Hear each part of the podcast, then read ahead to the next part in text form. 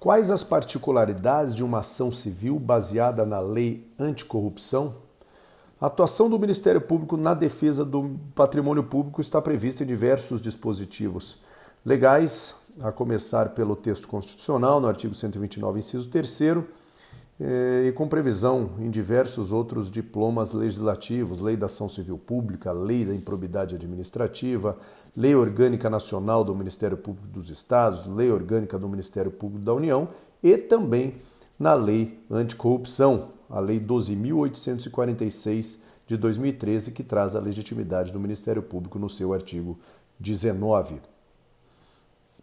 A lei anticorrupção dispõe sobre a responsabilização objetiva administrativa e civil de pessoas jurídicas que praticaram atos contra a administração pública, seja essa administração pública nacional ou estrangeira. A Lei 12.846 de 2013 buscou atender compromissos internacionais assumidos pelo Brasil, visando a aprimorar os instrumentos de combate à corrupção.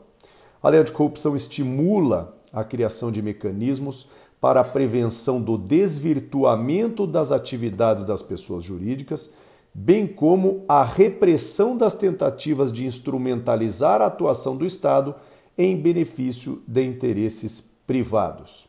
Interessante frisarmos que a responsabilização da pessoa jurídica não exclui a responsabilidade individual dos administradores e dirigentes ou das pessoas físicas que tenham concorrido para a prática do ato ilícito. Os atos lesivos que podem gerar a responsabilização com base na lei anticorrupção estão, previstas, é, estão previstos no artigo 5 da Lei 12.846 de 2013. Esse artigo tipifica aqueles atos lesivos à administração pública nacional ou estrangeira.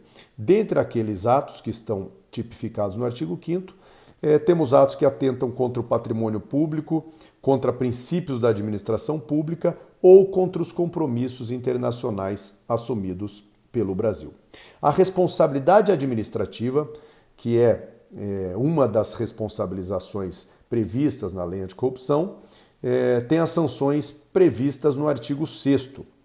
Essas sanções né, não excluem a obrigação da reparação integral do dano causado pelas pessoas jurídicas que praticaram os atos lesivos à administração pública. O artigo 7 dessa lei traz os critérios para a aplicação das sanções, o processo administrativo de responsabilização, nos artigos 8 a 15, e também uma regra específica relacionada à desconsideração da personalidade jurídica, no artigo 14.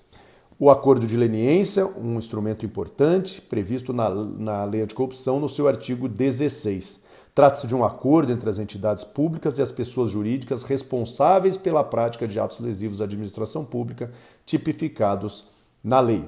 O parágrafo 1 desse artigo 16 traz os requisitos para a celebração, ressaltando sempre que o acordo de leniência não exime a obrigação de reparar integralmente o dano causado. Paralelamente à responsabilidade administrativa, temos a responsabilidade judicial, prevista nos artigos 18 a 21 da Lei 12.846 de 2013. Legitimidade para a responsabilidade judicial é, das entidades públicas e do Ministério Público.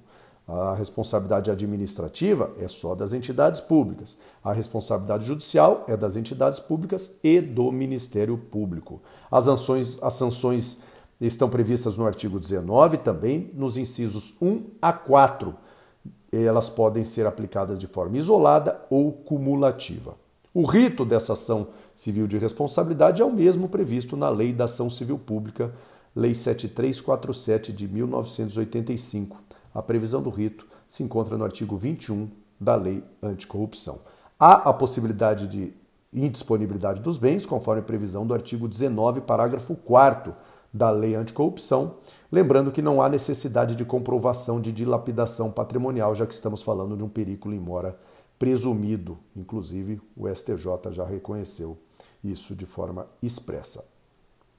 A estruturação da ação de responsabilidade de pessoa jurídica pela prática de atos contra a administração pública começa com o seu endereçamento, com o posterior ajuizamento da ação de responsabilidade, identificando se o autor é o Ministério Público que está promovendo a ação, o fundamento legal que legitima essa atuação e a identificação da parte ré, temos que apresentar os aspectos fáticos que vão embasar a ação, descrevendo pormenorizadamente os fatos e os atos lesivos contra a administração pública. Citaremos doutrina e jurisprudência quando for o caso e também analisaremos o cabimento da indisponibilidade de bens, conforme previsão do artigo 19, parágrafo 4 com relação aos pedidos, concessão da liminar de indisponibilidade, se for o caso, o recebimento da inicial e a citação da parte ré, designação de audiência de conciliação ou mediação, se for o caso, e a condenação nas sanções previstas no artigo 6 e 19 da Lei Anticorrupção, com base no artigo 20 dessa mesma lei. Por fim, combinação de multa diária na sentença, finalizando a peça com a data e assinatura.